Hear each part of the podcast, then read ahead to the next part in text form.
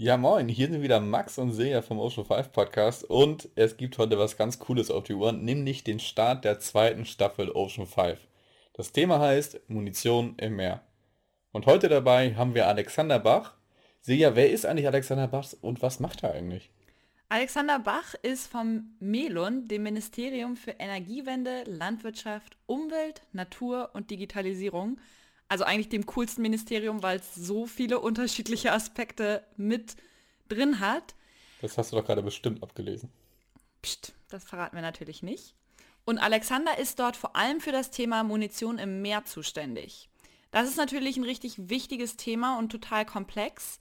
Und deswegen werden wir damit die ganze kommende Staffel füllen.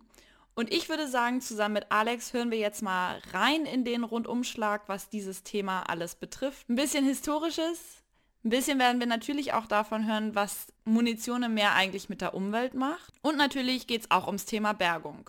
Ich würde sagen, seid gespannt. Los geht's.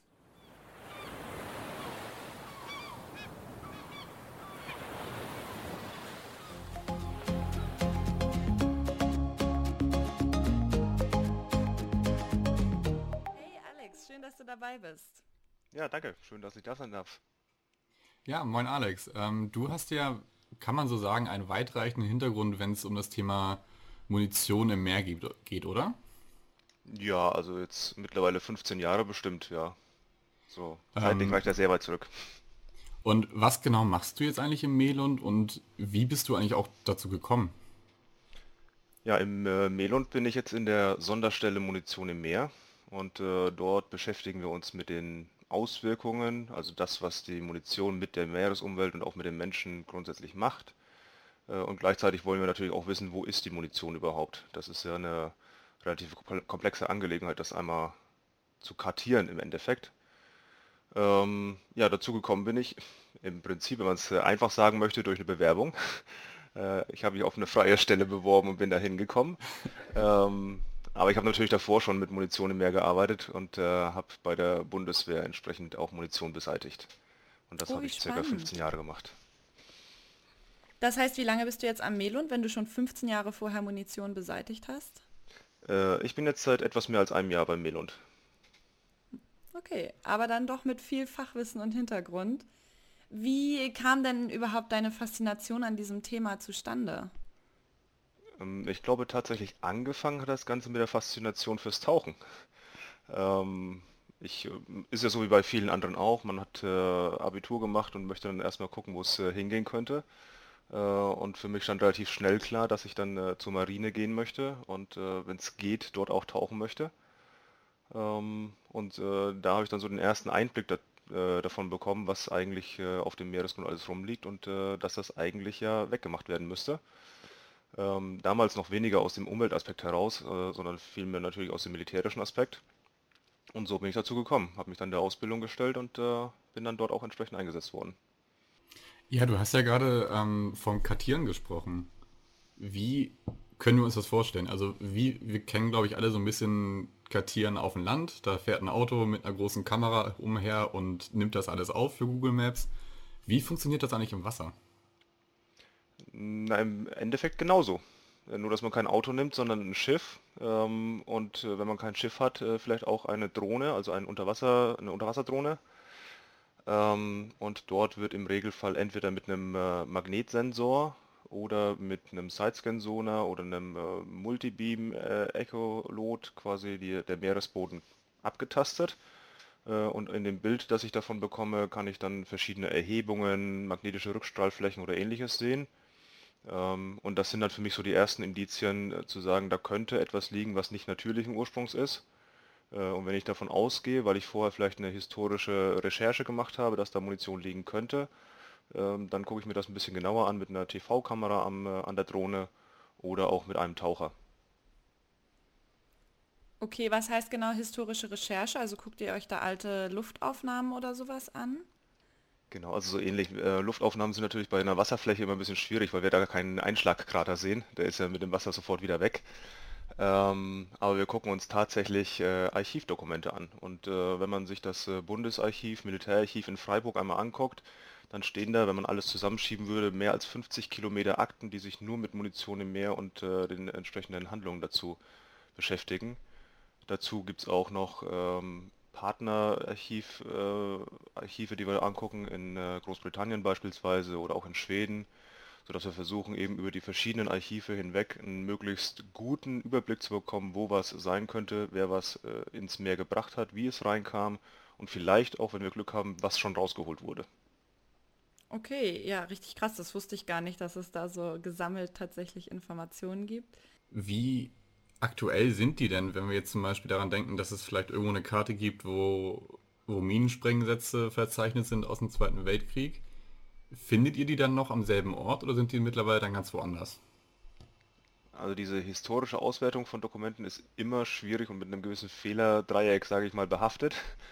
Ähm, aber grundsätzlich sind die Dokumente sehr, sehr präzise angelegt worden, gerade bei, bei Minensperren oder auch wenn äh, die Verklappungsaktionen äh, stattgefunden haben. Da haben die Alliierten, aber auch die, äh, die Hafenbüros äh, in den einzelnen Verklappungshäfen, die haben sehr genau Buch geführt und man kann das sehr gut nebeneinander legen, welche Munition wurde welcher Menge wohin gefahren. Ähm, in der Ostsee finden wir tatsächlich jetzt natürlich nicht auf Meter genau, aber relativ genau noch die Munition dort, wo sie auch im äh, Krieg versenkt wurde, äh, weil wir da natürlich relativ wenig Strömung und, äh, und Gezeiten haben und gerade großkalibrige Munition, also die Minen und Bomben natürlich auch entsprechend schwer sind und die von der leichten Strömung in der Ostsee nur schwer ähm, vertrieben werden können. Das kann in der Nordsee natürlich schon deutlich anders aussehen. Und das sind dann ja hochsensible Informationen wahrscheinlich, diese Karten, oder? Naja, die, die Karten, die, die wir auswerten, kommen im Regelfall aus dem Bundesarchiv Militärarchiv. Ähm, das ist also eine Archivstelle, an die man auch herankommt und die sind dann auch so weit freigegeben, dass man sie auch sehen darf. Äh, sonst wären sie ja nicht freigegeben worden. Ähm, aber grundsätzlich zeigt es tatsächlich, und das ist eigentlich der wirklich wesentliche Wissensvorsprung, den wir gewonnen haben dadurch, ähm, dass die Alliierten sehr genau die Hauptverkehrswege äh, kannten und auch vermint haben und die Deutschen offensichtlich auch dort genau ihre Räumerfolge versucht haben reinzubringen, also sprich dort zum, äh, gleich begonnen haben, die Munition auch zu räumen. Also die die Karten, die wir aus Großbritannien haben und die wir aus Deutschland haben, die decken sich. Ne? Die einen zeigen die Verminung, die anderen zeigen die Räumungen äh, und die liegen schon sehr dicht beieinander. Nochmal die Frage, ähm, wenn wir da jetzt über dieses generelle Thema Munition im Meer sprechen, dann glaube ich, weiß mittlerweile jeder, dass es schon auch ein recht großes Problem ist. Ich glaube, in den deutschen Gewässern liegen so 1,5 Millionen Tonnen Munition. Ist das richtig? Also kannst du da nochmal uns die richtige Zahl nennen, wie viel ist hier wirklich bei uns in den Gewässern zu finden? Genau, also wir sind äh, in den deutschen Gewässern, also die deutschen Küstengewässer plus die ausschließliche Wirtschaftszone, sprechen wir von 1,6 Millionen Tonnen äh, konventioneller Munition. Also die chemischen äh, Munitionsteile oder Kampfstoffe sind da nicht mit drin. Ähm, für die Nordsee haben wir ausgerechnet ca. 1,3 Millionen Tonnen und 300.000 Tonnen in der deutschen Ostsee. Ähm, es ist ein weltweites Problem, das, äh, das sieht man immer wieder. Ähm, wenn wir die Ostsee generell uns angucken würden, kämen wir so circa auf 600.000 Tonnen in der gesamten Ostsee. Ähm, und in der gesamten Ostsee liegen auch gerade im Bereich Bornholm oder auch Gotland äh, noch sehr viele chemische Kampfstoffe, die dort versenkt wurden. Ja, das, das schließt jetzt direkt zu meiner Frage, an die mich irgendwie voll interessieren würde. Wovon reden wir eigentlich, wenn wir von Munition im Meer reden? Sind das, du meinst gerade eben schon chemische Kampfstoffe? Größtenteils sind es wahrscheinlich Fliegerbomben aus dem Zweiten Weltkrieg, oder? Genau, also äh, im Bereich der deutschen Gewässer sprechen wir vorwiegend von konventioneller Munition, also sprich das, was wir so als Sprengbomben, als Seemine oder auch als Artilleriemunition finden. Ähm, also das, was man, ich sag mal, im normalen Seegefecht auch einsetzen würde. Ähm, in Deutschland haben wir im Bereich der Nordsee oder vermuten wir im Bereich der Nordsee 90 Tonnen chemische Kampfstoffe, also diese typischen Nervengase, Tabun, Sarin und ähnliches. Ähm, und in der deutschen Ostsee im Ausgang des südlichen oder im südlichen Ausgang des kleinen Belts, dort vermuten wir ca. 5000 Tonnen, wobei die nicht alle in äh, den deutschen Gewässern liegen, sondern natürlich der südliche Ausgang des kleinen Belts auch ein bisschen nach Dänemark äh, gehört. Also das teilen wir uns mit den Dänen. Genau. Nur ganz kurze Nachfrage, wie, wie aktiv, habt ihr da eine Zahl, wie aktiv diese Bomben noch sind? Also wie gefährlich die noch sind? Gibt es da irgendeine Prozentzahl, dass man sagen, okay, 20% davon sind noch irgendwie, die könnten noch explodieren? Ich glaube, da müsste man wirklich gucken, wie die Munition ins Meer gelangt ist. Also es gibt ja die Möglichkeit einmal, dass sie über Kriegshandlungen reingekommen ist. Das heißt, es wurden Minensperren gelegt oder es äh, gab ein Seegefecht, wo man sich versucht hat zu verteidigen oder die äh, Alliierten haben versucht, äh, Seewege zu verminen oder zu äh, bombardieren. Ähm, dann ist da im Regelfall auch ein, ein Zünder mit dran und ähm, man muss davon ausgehen, dass auch der Zünder in Mitleidenschaft gezogen wurde, was beim Aufschlag passieren kann, was aber auch durch die lange Zeit im Wasser einfach passieren kann. Äh, und dann gibt es natürlich einen Großteil der Munition, der nach dem Zweiten Weltkrieg verklappt wurde. Ne, Deutschland sollte ja demilitarisiert werden und das möglichst schnell. Ähm, und nichts war einfacher, als die gesamte Munition, die in den Depots lag, ins blaue Regal zu stellen. Auch schön. Genau, und äh, so hat man das dann im Meer verklappt und äh, hat eine blaue Decke drüber gelegt und äh, nicht mehr gesehen. Und was ich nicht sehe, ist, äh, wie bei kleinen Kindern ja auch, nicht mehr da. Ja, so ganz nach dem Motto aus den Augen, aus dem Sinn. Du hast vorhin kurz gesagt, das ist ein weltweites Problem. Ich meine, hier am Beispiel von Deutschland kann man es ja sicherlich sehr gut erörtern, aber passiert das auch anderswo auf der Welt, dass wirklich Munition gezielt ins Meer, tja, versenkt wird, damit man damit erstmal nicht mehr weiter sich beschäftigen muss? Ja, also das äh, mittlerweile passiert das natürlich weniger, aber es ist tatsächlich nach dem Zweiten Weltkrieg passiert. Ähm, auch die, äh, die Amerikaner haben vor ihren Küsten einiges liegen, die Kanadier haben äh, große Versenkungsflächen.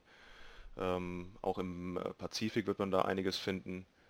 Ähm, und wenn man jetzt mal den Vietnamkrieg anguckt, äh, noch nicht mal so sehr aufgrund der Versenkung, sondern aufgrund der Kriegshandlung selbst, gibt es in Vietnam auch fast kein Binnengewässer, das nicht äh, mit Munition belastet ist, weil da einfach viele Bomben reingefallen sind. Da haben wir hier in der Ost- und Nordsee wahrscheinlich dann, wenn wir jetzt auch in Richtung Bergung denken, zumindest noch die Möglichkeit daran zu kommen, wenn das jetzt irgendwo im Pazifik liegt, auf ein paar tausend Meter, ich weiß nicht, ist wahrscheinlich noch deutlich schwieriger, da überhaupt dran zu kommen. Genau, also je tiefer das liegt, desto schwieriger ist es natürlich. Ähm, die meiste Munition wurde aber tatsächlich ähm, in relativer Küstennähe versenkt, muss man dazu sagen. Also jetzt nicht direkt vor der Küste nach Möglichkeit, weil man wollte ja auch nicht, dass die Leute sofort wieder rankommen.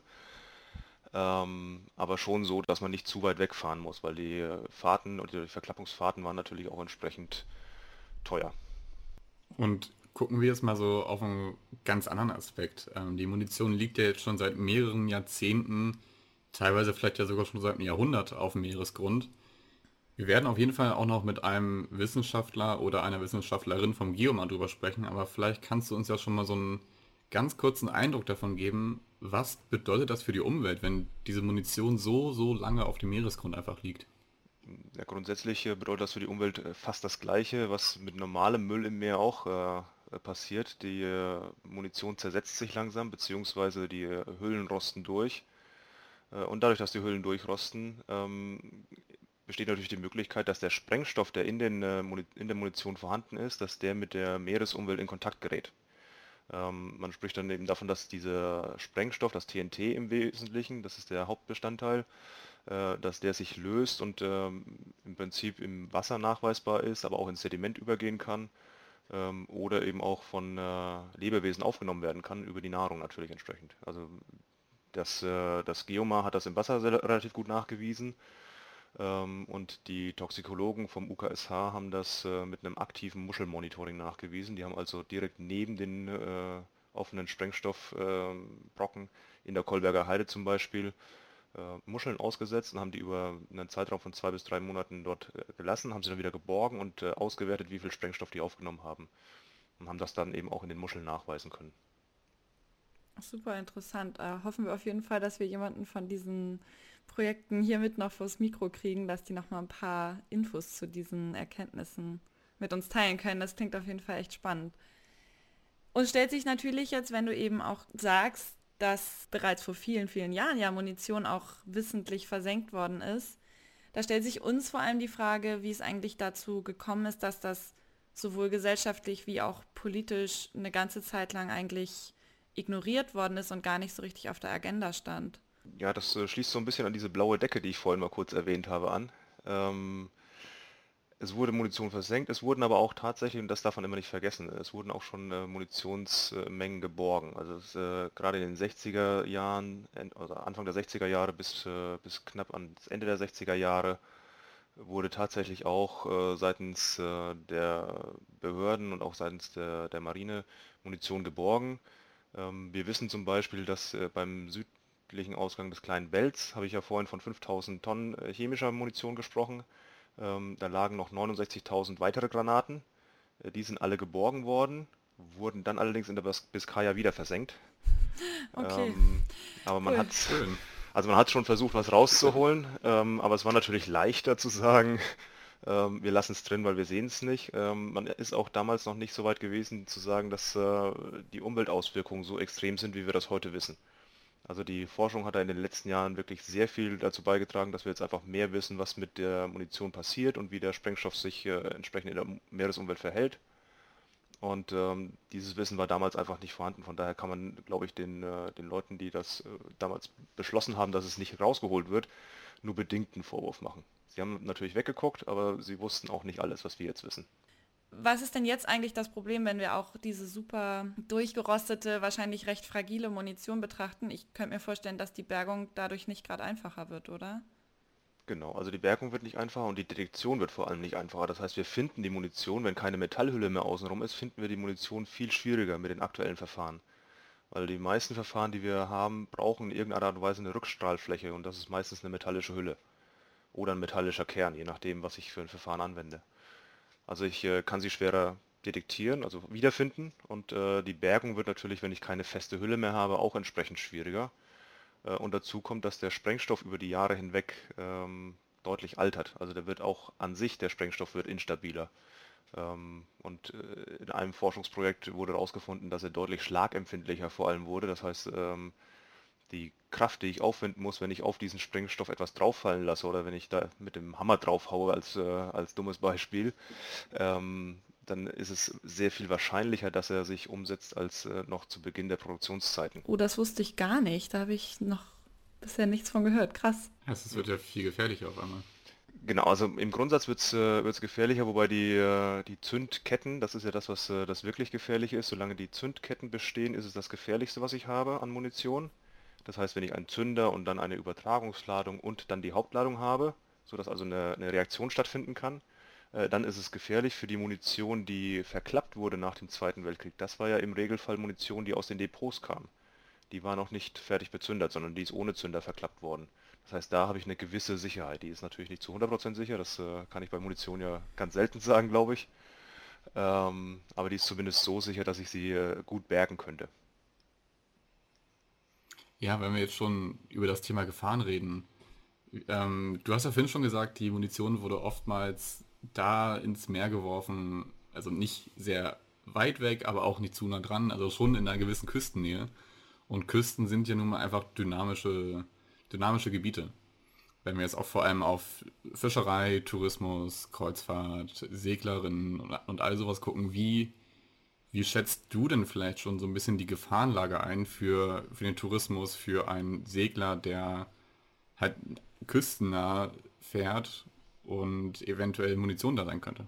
Na, also dadurch, dass äh, gerade nach dem Zweiten Weltkrieg äh, vor allem die Hauptverkehrsrouten geräumt wurden und die auch äh, im Wesentlichen frei sind, da haben wir maximal noch Einzelfunde, ähm, ist die Seefahrt und auch der Tourismus, glaube ich, schon relativ sicher. Ähm, wir haben hier in Schleswig-Holstein auch sehr wenig äh, Strandfunde. Das ist ja das, was auch immer gerne durch die Presse geistert oder nicht geistert, sondern äh, von der Presse aufgegriffen wird ähm, dass äh, beispielsweise weißer Phosphor äh, mit Bernstein verwechselt wird und äh, an den Küsten entsprechend gefunden wird. Ähm, aber da haben wir tatsächlich in Schleswig-Holstein deutlich weniger Probleme als beispielsweise Usedom oder Rügen, ähm, wo deutlich mehr von diesen Brocken angeschwemmt werden. Ähm, und bei den Fischern ist es tatsächlich auch so, dass sie gerade in den 60er, 70er Jahren noch sehr viel, ich nenne es mal Beifang hatten, äh, also in ihren Netzen auch wirklich Munition äh, mit äh, haben.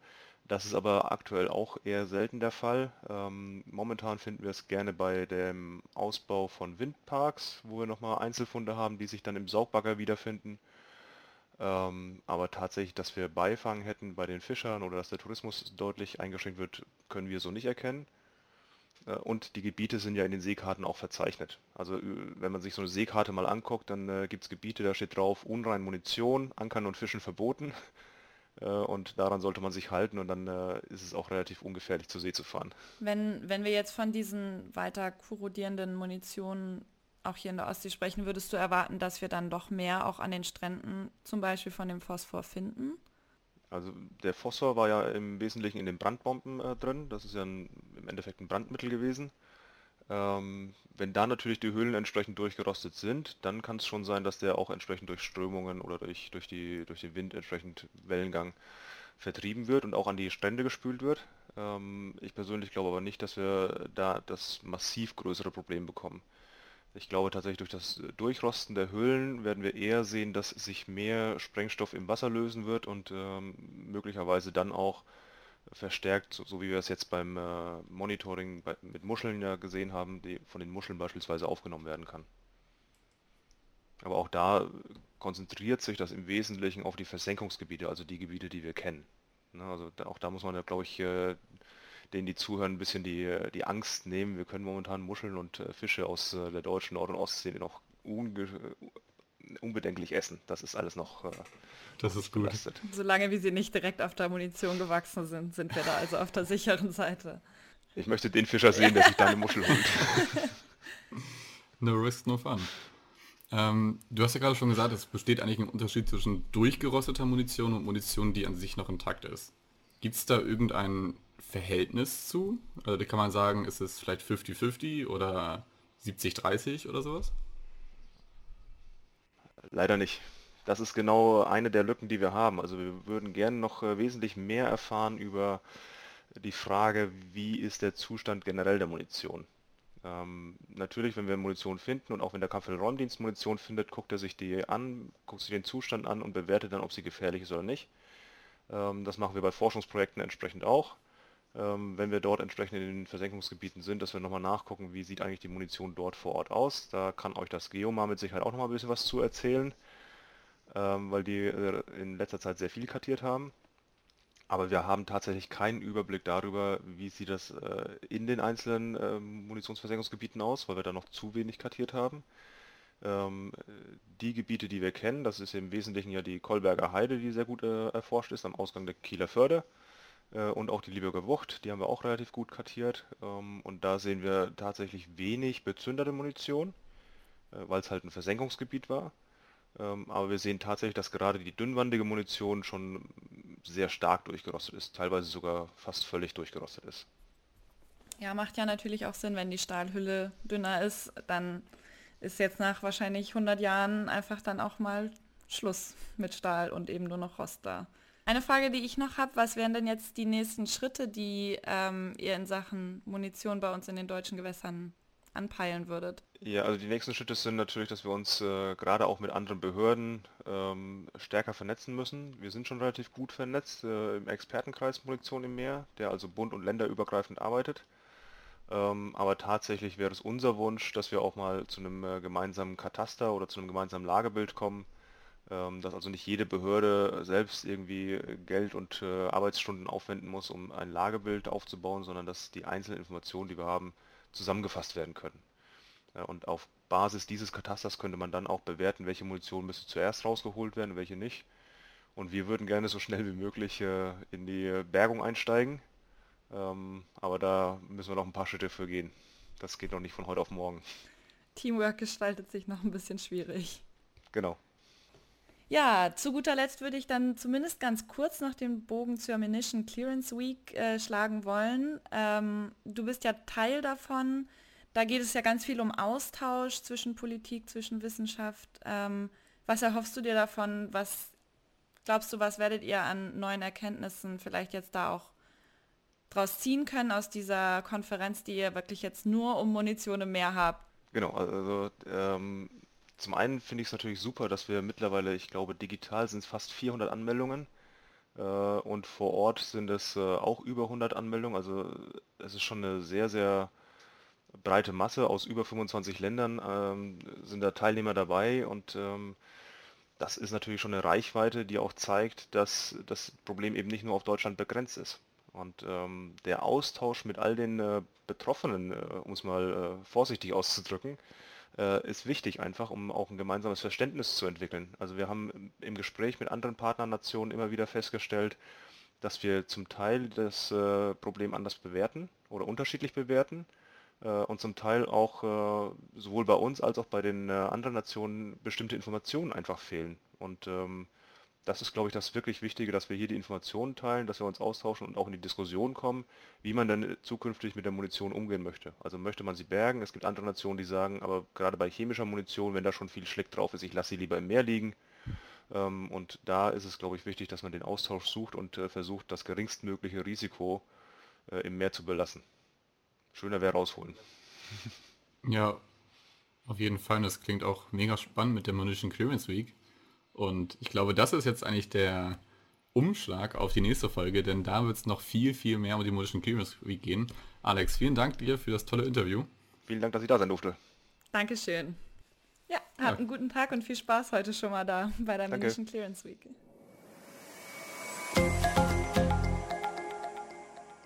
Ja, das war's mit unserer Intro-Folge zum Thema Munition im Meer. Und ich finde, Alex hat wirklich super spannende Themen mit uns da besprochen und super interessante Einblicke gewährt. Und ich selbst habe total viel gelernt, zum Beispiel den Unterschied zwischen konventioneller und chemischer Munition. Und gerade eben auch, dass es da Unterschiede in der Bergung gibt und dem, was schon aus unseren Meeren rausgeholt worden ist. Ja, auf jeden Fall. Also es waren auch einige Punkte, die mich teils überrascht haben, teils auch so ein bisschen schockiert, muss man ehrlich sagen. Aber ich bin gespannt, was die, der Rest der Staffel noch bringt.